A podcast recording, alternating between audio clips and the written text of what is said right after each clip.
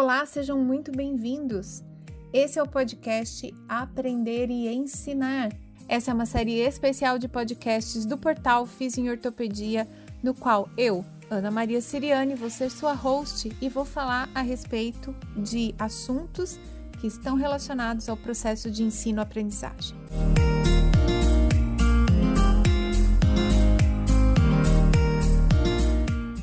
Você é estudante, professor ou você é um profissional de saúde que precisa continuar estudando para se manter atualizado. Pega aí uma cadeira, senta e vamos aproveitar juntos. Ou se você preferir, faz isso correndo, mas não deixa de escutar. Olá, seja muito bem-vindo ao episódio número 29 do podcast Aprender e Ensinar. O episódio de hoje para quem está aí acompanhando, é o número 29, ele está vindo depois de dois episódios especialmente gravados para quem tem que escrever, né? Para quem está aí pertinho do seu TCC, e esse foi o episódio com o professor Felipe Carpes, foi o episódio 27. E também para quem está na pós-graduação e tem aí um artigo científico para entregar, para concluir seu trabalho. A gente sabe que agora a gente começa a entrar aí numa reta final de ano, tanto para graduação e pós-graduação. Então, o episódio 28 está falando a respeito da escrita de um artigo científico, a escrita de trabalhos acadêmicos mais científicos. E eu recebi durante esse período, vocês é, sabem, né?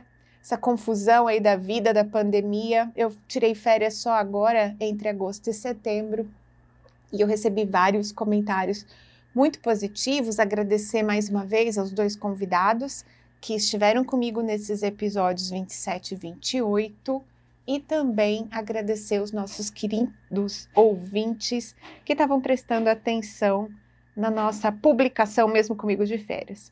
E aí, também, para quem está mais acostumado, com o podcast Aprender e Ensinar, vocês sabem que eventualmente eu gravo episódios em que eu tô sozinha. E esse episódio é um episódio muito especial para mim, não só porque eu tô voltando de férias, ainda que um pouco fanha, um pouco constipada aí de uma sinusite, porque o clima tá muito difícil por aqui, ainda que encarando os desafios do último trimestre do ano, esse episódio tem um significado especial por conta de algo que justamente aconteceu no meu período de férias e que eu venho hoje documentar, contar para quem é nosso ouvinte aqui no podcast e também para anunciar o resultado de um desafio que foi fruto de um aprendizado meu ao longo desses meses de férias e que eu vou dividir com você. Então, se você está por aí, é professor, é aluno de pós, é aluno de graduação e quer ouvir um pouco mais a respeito das aventuras das minhas férias com o bençoado do aprendizado pelo longo da vida, se você quer conhecer quem foi o ganhador, a pessoa que vai gravar comigo o podcast é, que vem a seguir aí na nossa linha editorial, falando do desafio Aprender a Aprender, eu te convido então para se sentar com calma, tomar nota de alguns insights que vierem para você, mas principalmente para depois compartilhar com a sua rede de pessoas aí que vocês sabem que podem se interessar por esse episódio, ok? Então vamos lá. Minhas férias começaram e eu tinha a promessa aí de ler quatro livros. De fato, aconteceu uma coisa muito curiosa. É, eu ainda não tinha passado férias após a pandemia, e ainda não tinha sentido também o impacto, o efeito das redes sociais no meu rendimento de leitura de férias. Então, essa, esse é um primeiro aprendizado que eu queria dividir com vocês. O fato de estar trabalhando um pouco mais no Instagram, divulgando as coisas do grupo do ombro, participando das iniciativas do Fizinho Ortopedia, o podcast, o meu perfil que chegou aos 25 mil seguidores, isso tudo tomou um tempo do meu dia a dia que eu não estava assim tão atenta. E agora, durante as férias, no meu ritmo de leitura, eu percebi que eu muitas vezes interrompi a minha leitura para dar uma espiadinha no celular. Só para que você não se sinta sozinho, sozinha quando fizer isso, isso acontece nas melhores famílias.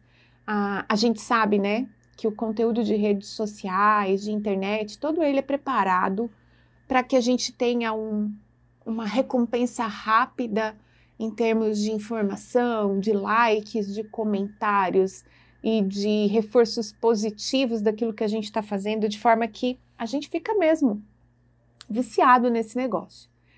E outra coisa também que mudou muito para mim nessas férias, e eu acho que é por isso também que eu não consegui completar esses quatro livros, é o fato de que eu mudei o jeito que eu leio. E eu catei o meu primeiro livro de férias. Era um livro que eu tinha ideia de que ia me fazer feliz, né? Ia me dar felicidade de lê-lo, mas também ia cumprir o papel dos livros que eu gosto de guardar aí para as férias, que são esses livros que eu gosto de ler, inclusive para aumentar meu repertório de assunto em sala de aula, no podcast, lá no meu perfil do Instagram. E não deu outra, eu selecionei um livro a respeito de lifelong learning, um livro de um autor que até então eu conhecia pouco, eu ainda o conheço pouco, mas eu acabei chegando nesse livro por conta do curso Reaprendizagem Criativa do Murilo Gun. E desculpa, eu não consigo falar corretamente o sobrenome do autor, então vai estar tá aqui na, no rodapé do nosso podcast o nome dele. Muita gente me ouviu já falando. Ele se chama Conrado, o primeiro nome é bem fácil, mas depois o segundo nome dele é um encadeado de consoantes sem fim. Aí aparece duas ou três é, vogais, eu não consegui entender exatamente qual é a origem, mas enfim, isso é o que menos importa. Vou deixar escrito. Uma, oportunamente eu quero muito conhecer o Conrado e aprender a falar o sobrenome dele para poder nomeá-lo de acordo, que é importante a gente poder falar o nome correto das pessoas. A, gente se sente mais feliz quando o nosso nome é proferido, né? E aí, esse livro do Conrado, que se chama Lifelong Learners, o poder do aprendizado contínuo, eu comecei é, achando que era bom e terminei achando que ele é excelente. De verdade mesmo, daria para gravar um episódio de podcast de cada um dos capítulos desse livro. E eu fiquei tão mexida que antes mesmo de completar a leitura, eu resolvi lançar um desafio para os meus seguidores no Instagram, sob a pena né, de estar tá trabalhando com um tema que é fora do meu nicho principal, que é a reabilitação do ombro. Eu normalmente publico as coisas de aprendizado, de pedagogia, ou qualquer outro nome que vocês achem que seja mais adequado ser dado, é, no portal Fiz em Ortopedia, inclusive para separar do meu perfil tanto quanto possível. Mas chegou um momento em que é, eu eu me identifiquei como uma lifelong learner, eu me identifiquei como uma professora que quer dar a oportunidade dos meus alunos de se tornarem lifelong learners, reflexivos, críticos, criativos, é, mas principalmente pessoas curiosas e inconformadas com a realidade atual, sempre buscando um crescimento, um aprimoramento. E aí foi inevitável lançar esse desafio no meio das férias ainda, final, já do meio para o final das férias e antes mesmo de terminar o livro, isso que eu queria comentar também. Eu separei 10 tarefas inspiradas nesse livro e também em coisas que eu já vinha discutindo e falando a respeito de aprendizado. E é um pouco sobre isso que eu quero falar mais a fundo hoje com você. Mas para a gente começar definitivamente esse episódio, eu queria te fazer uma pergunta, tá? E é curioso que talvez a resposta não venha de bate-pronto. Mas, se você pensar nos últimos 12 meses, você consegue se lembrar de alguma tentativa, assim, um pouco mais organizada de aprender algo novo? Você, nos últimos 12 meses, no último ano, empreendeu alguma tentativa de aprendizado? E aqui vale dizer que várias coisas podem entrar nessa lista de coisas que você tentou aprender. Isso pode ser relacionado não só à profissão, mas também à sua casa ou à sua família, algo para você, para sua família, para sua casa algo relacionado a hobbies ou atividades recreativas, algo dentro dos seus papéis profissionais, do seu papel dentro da sua família ou na sua entidade religiosa, ou ainda algo mais específico da sua formação ou do seu trabalho, uma aula, um artigo, uma pesquisa que você tenha é, feito.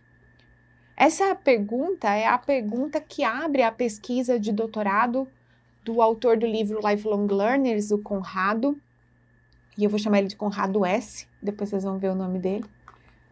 E é curioso que o Conrado pede para que as pessoas comecem a, a, participar da pesquisa, né? Os, os participantes, os membros da pesquisa, eles foram convidados a escrever quais tinham sido as suas tentativas de aprendizado nos últimos 12 meses e diz que de primeiro as pessoas baixam a cabeça sobre o papel, se sentem um pouco perdidas, mas aí elas recebem algumas instruções, como essas que eu dei agora, e começam então a colocar sobre o papel uma série de coisas que elas tentaram aprender. Então, por exemplo, se você tentou aprender alguma coisa a respeito de saúde, saúde física ou mental, se você teve que aprender a usar algum programa de computador ou um aplicativo de celular, se por acaso pesquisou algo sobre geografia, história, algo do, de alguma cidade vizinha, ou mesmo alguma cidade que antes não estava aí nos seus planos de, de conhecer, de saber que cidade é essa se por acaso você teve que empreender algum conhecimento com relação a finanças pessoais, marketing,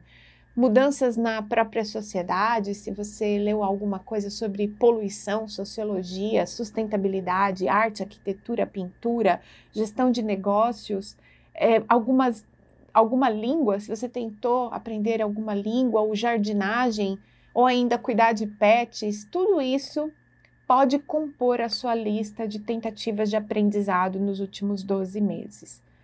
E o que é curioso é que, a princípio, muitos de nós não reconhece que estava tentando aprender algo porque nós fomos ensinados que a escola é o lugar onde aprendemos.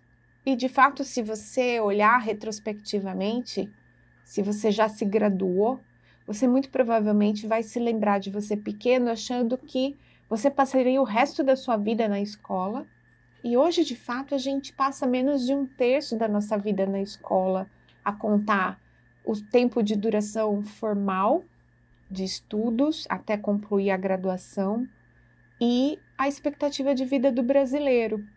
Né? Então, a gente passa aí perto de um terço só, um pouco menos de um terço da nossa vida estudando. Só que isso, que era relativamente compatível com o modelo de mundo até antes da revolução, é, da, dessa era do conhecimento, dessa, da quantidade de informação que a gente tem hoje, o surgimento de várias profissões que antes não existiam. É, na fisioterapia, eu gosto muito de falar isso, né? A fisioterapia, ela está aí com 20 e poucos anos de pós-graduação no Brasil, as suas especialidades com fisioterapeutas, gerando conhecimento para fisioterapeutas e não mais a gente importando é, conhecimento das áreas médicas, essa iniciativa de cada vez mais olharmos para as capacidades funcionais, para o diagnóstico cinético funcional e não mais para o diagnóstico do médico anatomopatológico, não mais encarar dor como um fenômeno é, tão linear quanto a gente já entendeu tudo isso tornou a nossa vida uma vida que, se a gente se concentrar a aprender exclusivamente na escola, esse menos de um terço da nossa vida não é suficiente para que a gente encare os desafios que a vida vai apresentar. E aqui eu vou reforçar mais uma vez: não estou falando exclusivamente dos desafios profissionais. Se você é, pai ou mãe de uma criança, você sabe que o que a gente sabe hoje sobre criar um filho é totalmente diferente daquilo que as nossas avós e as nossas mães sabiam. Portanto, eu estou falando dos desafios de viver num mundo que tem muita informação, muita informação nova, muita pesquisa, muito, muita gente também falando o que acha sem nenhuma comprovação científica, a necessidade de diferenciar fatos de é, opiniões, que a gente já comentou antes no episódio 21 do Pensamento Crítico. Isso tudo tornou a necessidade de continuar aprendendo algo que está muito para além dos muros da escola. E esse muito para além dos muros, dos muros da escola, imaginando que você pode fazer uma pós-graduação lato senso, estrito senso, um pós-doc, é, continuar pesquisando, muito para além desse ambiente formal da escola, a gente tem hoje a oferta de ensino online, também formal, e aqui aprendizado formal, estou falando daquele aprendizado que está sistematizado por um currículo, tem tópicos a serem estudados. Você pode até não se sair 100% em todos eles, mas o conjunto de coisas que você vai aprender está posto por esse currículo. Então, o ensino formal, todo o ensino de escola é um ensino em geral formal. A gente tem algumas opções aí de eletivo durante a graduação. Alguns cursos têm um pouco de área verde, que a gente fala, né? É, que é aqueles espaços sem aula curricular, da estrutura do, do curso, para que o estudante faça algumas é, opções de estudar coisas diferentes, mas de forma geral, para você ter o, certificado, o diploma de conclusão de um desses cursos, você tem que ter feito a grade curricular que está posta, que está estruturada. Isso tudo é ensino formal. E aí a gente tem as oportunidades de aprendizado informal. E as, a, as oportunidades de aprendizado informal são muitas elas incluem até alguns cursos de formação de curta duração a, e que não necessariamente tem um currículo, pode ser uma proposta de solução de problemas, e esse currículo vai se montando em torno de um objetivo geral de aprendizado, mas não tão fixo assim. A gente tem uma série de oportunidades na internet, cursos abertos, como é o curso do ombro, a gente tem é, a oportunidade de ouvir pessoas falando, inclusive dando aulas mesmo, né? Cursos inteiros que estão, por exemplo, no YouTube é, disponíveis e que não necessariamente têm certificado, então também você não necessariamente precisa assistir inteiro. Tudo isso é, compõe o ensino informal e existe ainda a possibilidade do que a gente chama de ensino incidental, aquele que é uma coisa que acontece de maneira não intencional e não sistematizada. Você dá uma busca por algo na internet, acaba descobrindo outra coisa. Eu gosto de brincar que muitas das conversas que eu tenho com as minhas amigas parecem muito esse ensino incidental. A gente começa a conversar e parece que a gente vai abrindo um monte de abas de hiperlinks na nossa conversa e vai indo para cá e para lá e, e, se fala de tudo, né? Numa mesma conversa, o, o ensino incidental pode ter muito desse, dessa característica ao acaso, é, conforme eu bato numa aba, abre outra e outra e outra. Aquela oferta de vídeos que o YouTube te faz na lateral, ela tem um pouco a ver com os conteúdos que você está procurando, mas às vezes tem coisa lá que você nem estava procurando e que você acaba curioso e vai aprender, vai ler, vai escutar. Então, todas essas são oportunidades da gente continuar estudando. Agora, qual que é o maior desafio para uma determinada geração de pessoas que é a geração da qual eu faço parte, e que eu sei que vários de vocês ainda fazem parte dessa geração. Então, hoje eu sei de várias iniciativas, principalmente no ensino é, oferecido por instituições privadas, de tentativas de é, desenvolver nos nossos estudantes hábitos de aprendizado mais autônomo, mais significativo, mais centrados nos estudantes. Eu sei que algumas instituições de ensino superior públicas também estão empreendendo esses esforços. Eu sei dos cursos de PBL, né, o ensino baseado em problemas, mas a maior parte de nós, do nosso público aqui do podcast, ainda está sendo formado num modelo de aprendizado em que o currículo é determinado por alguém, esse conteúdo é entregue por alguém e a gente fica no máximo com a obrigação de é, memorizar esse conteúdo e apresentar algum desempenho numa prova que pode ser escrita ou pode ser prática. E aí isso tudo é, torna o hábito de estudar algo que na nossa mente está muito cravado como algo muito próprio do início da nossa formação de vida então, algo que fica na infância até a conclusão da graduação, e também algo que fica muito a cargo de alguém. E o desafio do ensino para a vida toda, ao longo da vida, o lifelong learning, é que a gente seja protagonista desse processo de aprendizado. Então, é muito uma inversão de papel, né? Quando a gente tem que encarar a responsabilidade de, por exemplo, definir o que quer aprender, de que jeito quer aprender, qual é o melhor formato e, e de que maneira chegar a usar esse conhecimento para transformar a nossa vida, a nossa performance daquele, como resultado daquele conhecimento. Então, aprender, é, e eu gostei muito da definição que o Conrado S. trouxe para o livro dele, né? Aprendizagem, é, aprender, o conhecimento é algo que a gente consegue explicitar a partir de uma performance melhorada. E, e do, do, curso de reaprendizagem criativa do Murilo Gun, é, tem uma frase, eu preciso me lembrar quem foi a pessoa que falou, se eu lembrar até o final do episódio eu te falo. Aprendizagem é aquilo que fica depois que o esquecimento faz a sua parte, ou seja, aquilo que de fato mudou e transformou o nosso a nossa performance, a forma com que a gente faz as coisas. E aí, desse ponto de vista, eu queria te fazer uma primeira pergunta, um primeiro questionamento, que é o quanto que os certificados que hoje compõem o seu currículo são de fato atestados de que a sua prática, que o seu desempenho profissional, imaginando que estamos falando de certificados de formação profissional, o que, que esses certificados estão atestando exatamente sobre você? Será que de fato o que você aprendeu se traduziu numa performance melhorada?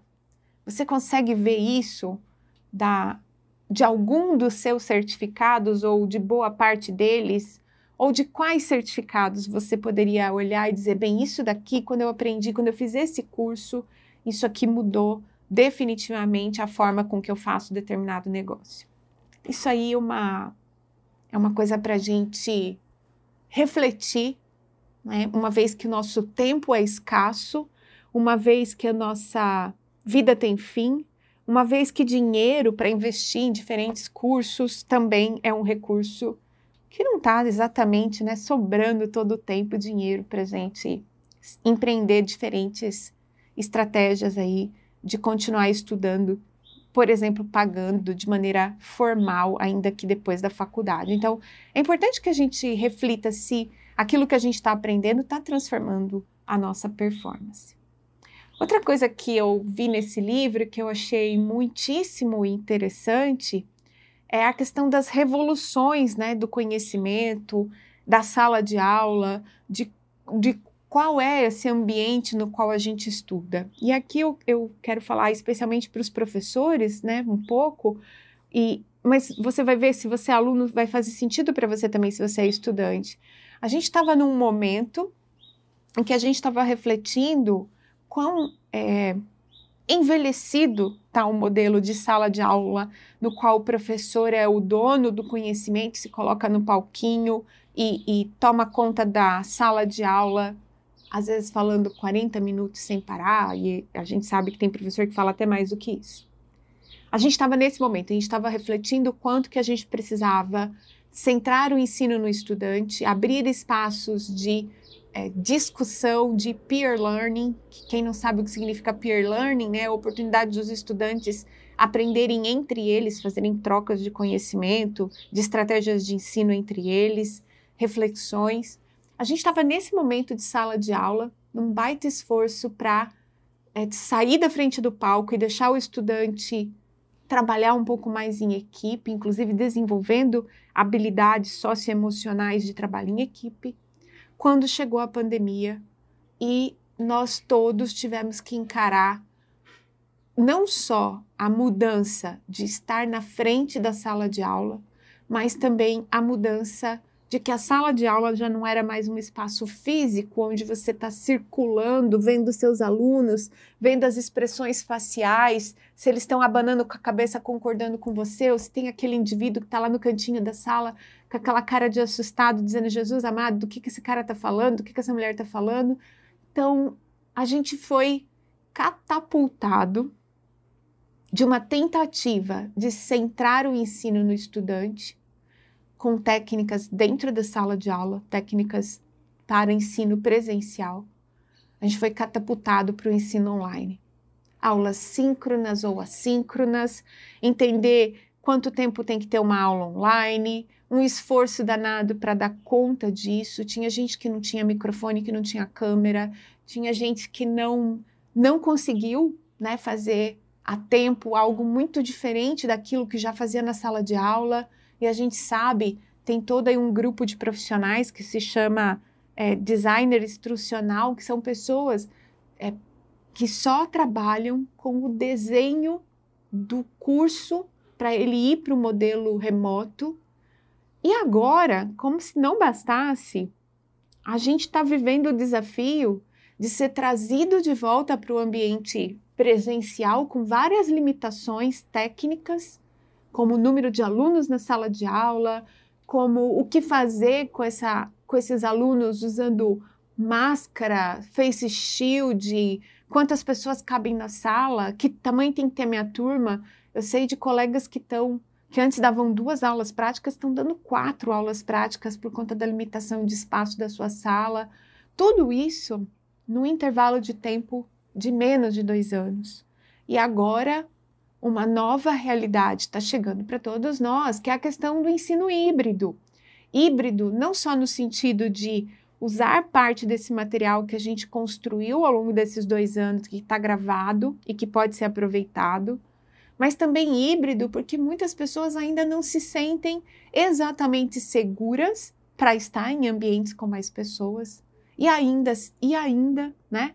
Muitas pessoas descobriram uma coisa que a gente já tinha, mas não estava explorando totalmente, que é a possibilidade de, por exemplo, conseguir fazer formações com grandes nomes que estavam nos grandes centros, mas que a gente não alcançava por limitações financeiras, limitações de tempo, e que agora a gente tem desejo e possibilidade de conhecer essas pessoas.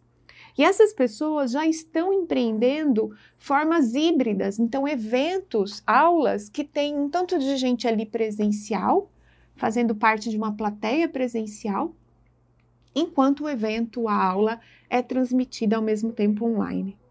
Então veja, é, se fora do Brasil de alguma forma qualquer uma dessas coisas estava um pouco mais adiantada, o professor brasileiro, o estudante brasileiro, foi acelerado, né? Foi uma partícula acelerada num túnel de vento de um ponto para o outro, desde março de 2020 até o momento em que eu estou gravando esse podcast, setembro de 2021. Então, existe mesmo uma série de desafios que virão, mas um desafio que parece que a gente vai ter que superar e vai ter que fazer isso como professores de maneira intencional, sistemática, é que nessa mudança de cenário, o estudante, muitos ainda se sentem muito perdidos quando a questão é estar no comando do seu estudo. Então, por mais que a gente esteja falando, e eu estou falando nesse momento de ensino formal, de dar as nossas aulas de graduação, de pós, os nossos cursos que têm currículos pré-definidos, habilidades que a gente quer que o estudante desenvolva, esses estudantes, quando eles estão no modelo remoto ou mesmo no híbrido, e tem tarefas para fazer, tem uma aula para assistir antes da aula, tem um texto para ler antes da aula, essas coisas que são pequenas e que eles tiveram que forçosamente fazer agora no período da pandemia, são habilidades que para muitos não são naturais, não são fáceis. A gente tem uma série de alunos que, é, quando o assunto é interessante, até consegue se organizar, ler, rever matéria, revisar antes de prova e tudo, e até fazer alguma pesquisa por conta própria e se aprofundar um pouco, mas tem outros assuntos que não são naturais, não são as inclinações do estudante, e nesse ponto a gente precisa ajudá-los, ajudá-los na questão do autodirecionamento, na gestão de tempo, na gestão de conteúdo. Então, eu tenho certeza que nós professores nem começamos, sabe, esse processo de adaptação realmente pós-pandemia e a gente tem muito o que discutir a respeito dos nossos currículos, das diretrizes nacionais, dos diferentes cursos de graduação. A gente tem muito o que discutir enquanto coletivos, né, enquanto grupos de professores de cada uma das suas instituições, em como nós vamos empreender os nossos esforços dentro de sala de aula, quais são de verdade as habilidades mais importantes. E aqui eu queria fazer um destaque especial, voltar um pouco no conteúdo do livro, que quando a gente está falando de aprender de forma autônoma como um adulto, né, autodirecionados, mesmo que dentro de uma estrutura curricular, a gente tem que é, desenvolver nas pessoas, a gente tem que desenvolver em si próprio uma imagem de aprendiz, né? É, a gente sempre fala isso quando fala de mudança de hábitos. Quando a gente fala de mudança de hábitos, a gente sempre fala é, de, de tornar-se a pessoa que a gente quer ser em termos de identidade. Então, quando a gente transfere isso para o aprendizado autodirigido, tornar-se um aprendiz autodirigido, um aprendiz para a vida toda, tem uma imagem, essa pessoa tem uma imagem. Essa pessoa, por exemplo, para mim é uma pessoa que lê livros, que compra cursos, que é curiosa, que é reflexiva, que não põe no papel qualquer, qualquer coisa para os outros lerem sem antes dar uma conferida nos conceitos, sem ver se o texto ficou bom, sem antes, às vezes, até pedir uma ajuda, uma, um palpite para um amigo um pouco mais experiente. Então, essa imagem do que é ser um aprendiz para a vida toda precisa ser discutida, cultuada, trazida para dentro da sala de aula, trazida para dentro das nossas vidas, porque a gente sabe que essa mudança que o professor vai passar vai exigir de nós também novas habilidades ou aprimoramento das habilidades que foram desenvolvidas nos últimos tempos. E aqui, uma coisa importante também de ser dita, para além dessa imagem de aprendiz e da gestão de tempo, a gente precisa é, concentrar numa coisa que é que foi muito bacana que eu li nesse livro, que é a coisa de, de onde vem o aprendizado. Então, basicamente, e essa é a visão do Conrado S, né? O aprendizado vem de conteúdo, experiência e redes ou pessoas. Então, são três grandes é, fontes de aprendizado: conteúdo, experiências ou vivências, pessoas, redes ou comunidades, pessoas. E aqui, o que acontece muito é que a gente é conteudista. A maior parte de nós, e eu até usei esse exemplo numa das lives que eu fiz durante o desafio Aprender a Aprender, muitos de nós têm essa coisa com o conteúdo. Quando a gente fala assim, não, vou aprender alguma coisa. A gente vai atrás de um livro, de um curso, de um podcast, de um é, vídeo, uma videoaula no YouTube. É, mas nem sempre a gente vai atrás de pessoas, ou nem sempre a gente se expõe a experiências de aprendizado. Como é, por exemplo, ir para a clínica de alguém e ver como alguém faz alguma coisa e conversar com essa pessoa. Como é recolher dois, três amigos que têm interesse naquele mesmo assunto e criar aí um, um espaço de discussão, de aprendizado, aonde não só se fala de conteúdo, mas também tem cultura, arte, entretenimento, tem felicidade na, na partilha daquilo que está se aprendendo. E em termos de conteúdo, eu fiz, como eu disse, um paralelo aí numa das minhas lives, é aquela sensação que muitas de nós mulheres temos, mas eu acredito que os meninos também, a gente tem muito menino é, muito menino, muito homem, né? Que sente isso, então você vai lá e compra uma saia, ou os meninos uma calça. Aí chega em casa, olha tudo que tem no armário fala assim: nossa, essa, essa saia aqui, essa calça aqui ficaria excelente com uma camiseta de tal cor, ou de tal modelo, ou com tal comprimento, ou com tal ajuste na cintura, no corpo, ou é uma camisa que você fala, não, essa camisa aqui, se ela tivesse mais botões, ela combinaria melhor.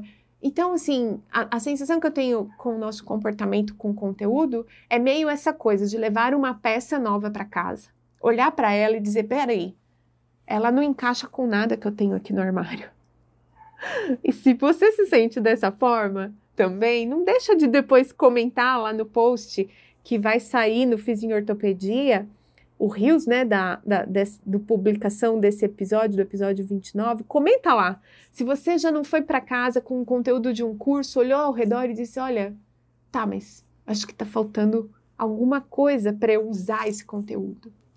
Tá faltando um raspador, tá faltando um elástico, tá faltando um trampolim, tá faltando eu aprender uma habilidade de comunicação, tá faltando eu saber mais sobre dor, tá faltando eu entender o que é um estesiômetro, tá faltando eu entender o que é, é exercício de cadeia fechada, tá, tá faltando eu entender como o cérebro processa o aprendizado motor, tá faltando eu entender o que é exposição gradativa, que teoria é essa, o que, que, que é teoria cognitivo-comportamental. Então, a sensação que eu tenho é que além de sermos conteudistas, quando a gente chega em casa com esse conteúdo, a gente sente como aquela peça que a gente comprou, para qual falta a camiseta, a camisa, o sapato, a biju, tá faltando.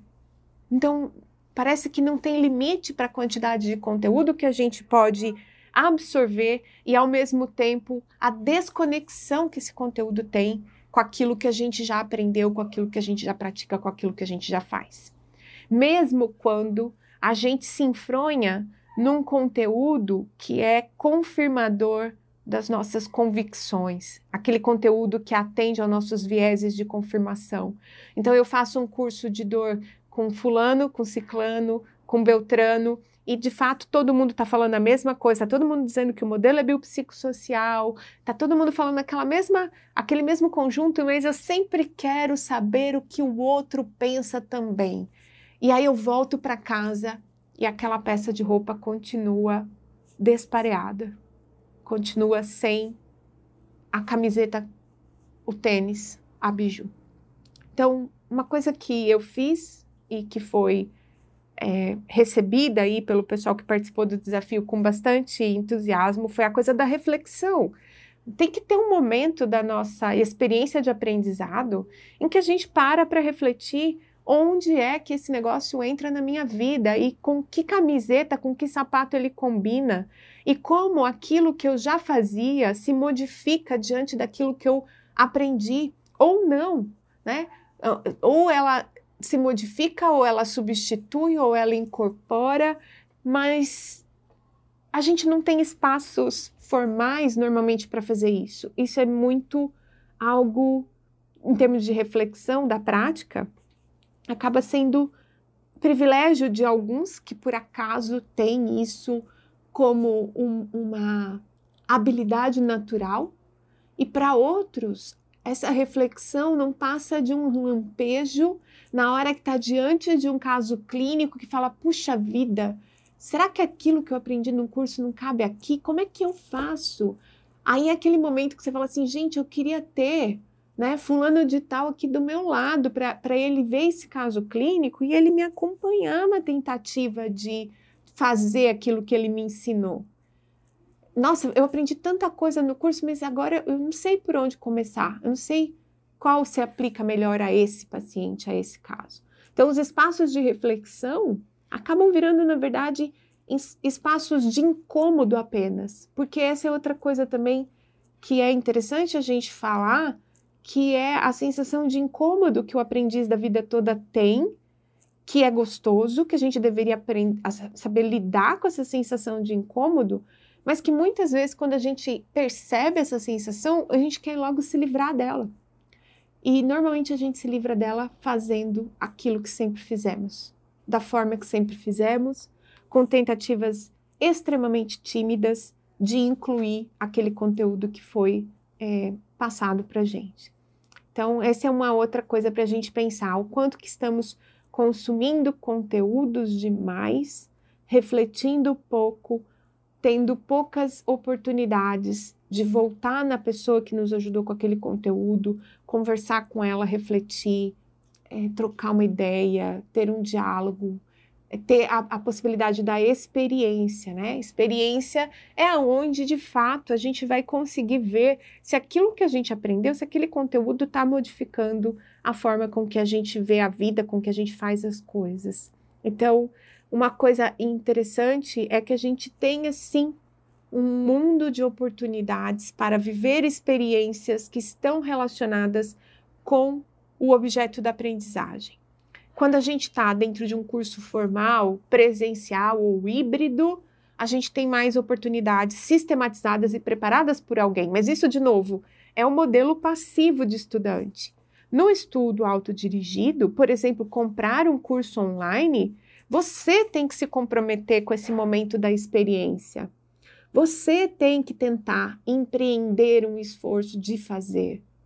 E nós, professores, precisamos criar nos nossos estudantes uma cultura de que a tentativa, independente do erro, ela é um momento de aprendizado ela é fonte de aprendizado, de consolidação, de revisão, de reflexão, de análise crítica daquilo que a gente está tentando melhorar na nossa vida. Então, existe uma imensa possibilidade de experiências.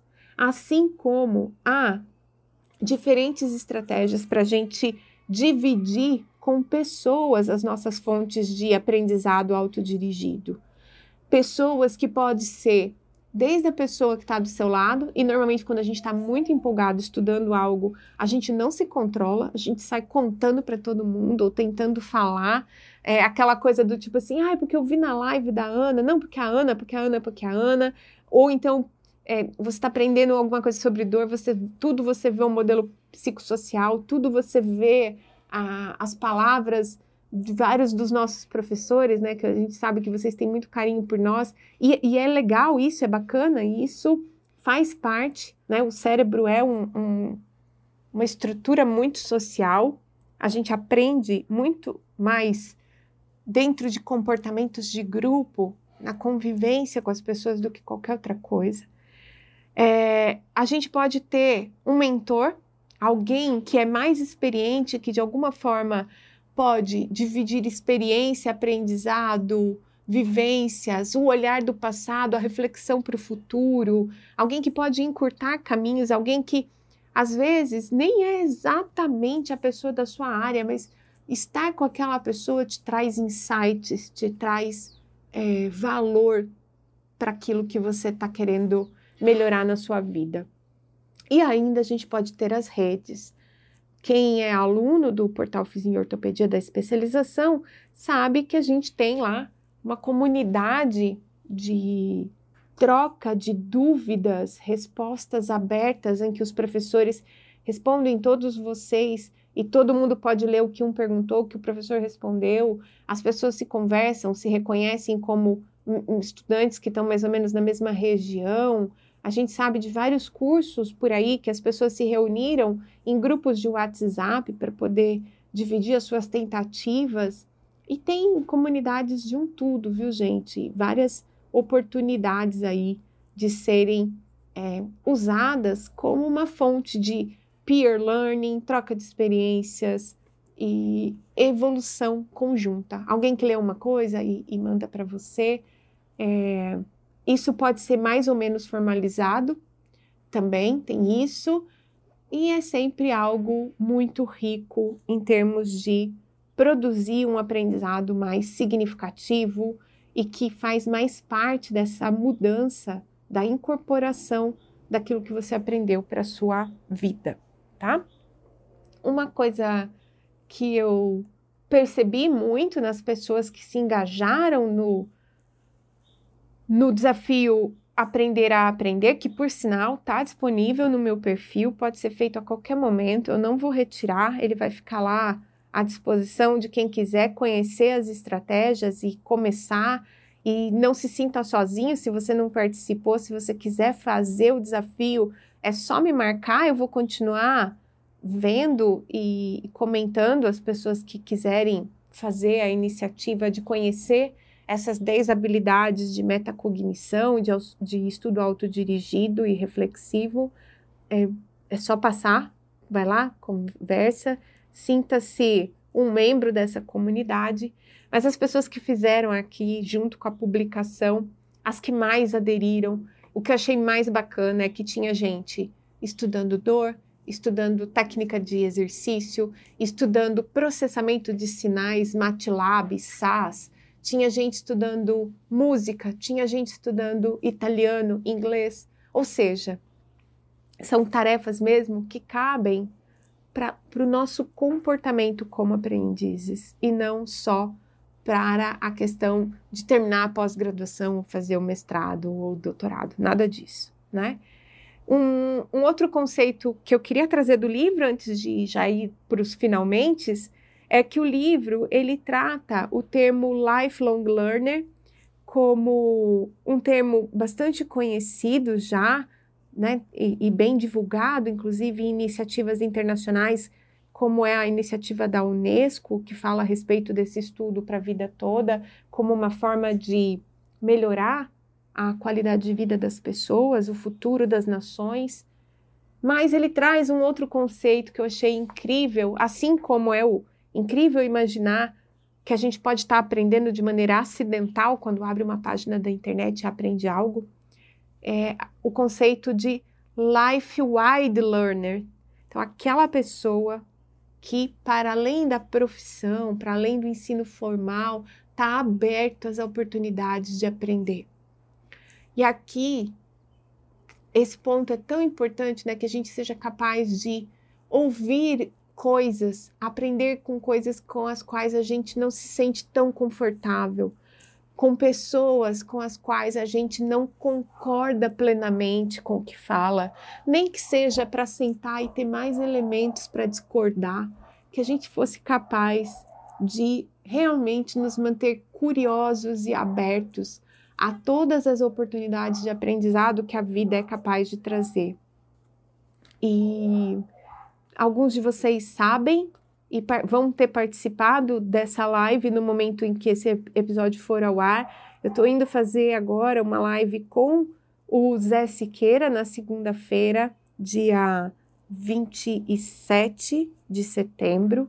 Essa live vai falar sobre aprendizado e o Zé fez um convite super carinhoso para que as pessoas refletissem a respeito do que é aprender, né, na, na vida como um todo muito esse life wide learner. E é lógico que o Zé faz um convite para gente, para a gente se entender como pessoa, como indivíduo numa sociedade, como a pessoa que experimenta dor crônica, como a pessoa que se vê diante do desafio de continuar estudando em termos de comportamento, em termos de, de identidade, personalidade, uma vez que o Zé Siqueira é um psicólogo, né? E trabalha muito com dor crônica também. E aí ele falou assim: é, tem uma música, né? Ele falou assim que me, me fez pensar muito para essa live. Na segunda, ele falou a música do Gilberto Gil, que tem uma frase que fala: é preciso aprender a só ser.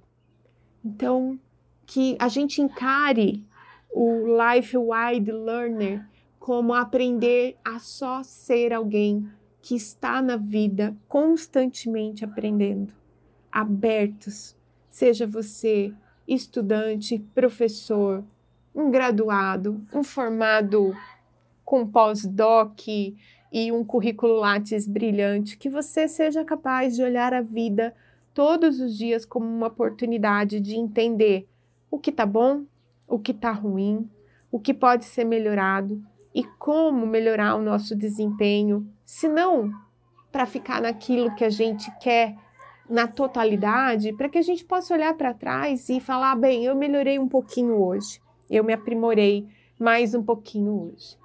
E nesse sentido, eu queria agora então é, concluir com aquilo que eu prometi no começo da live, quer dizer quem são as pessoas que ganharam esse desafio e eu não consegui ficar com uma única pessoa, então a gente vai ter aí um episódio de podcast com mais de um convidado. E eu vou então agora dizer quem e por quê. O, primeiro critério que eu usei foi ser alguém que não tinha ainda participado de nenhum dos episódios de podcast aqui da nossa turma, né? Dos nossos, é, nossos diferentes programas de podcast do Fizinho Ortopedia. Então, é, muita gente que sempre participa com a gente, que sempre está engajado. Eu queria mandar um abraço, um beijo para vocês, agradecer que vocês são nossos parceiros, compram com a gente a ideia dos nossos podcasts, dos nossos conteúdos, daquilo que a gente propõe. Dizer que não faltam oportunidades para que a gente se fale, não faltarão oportunidades para outros podcasts, mas eu vou abrir a porteira para outros seguidores que participaram e eu vou anunciar o nome deles agora.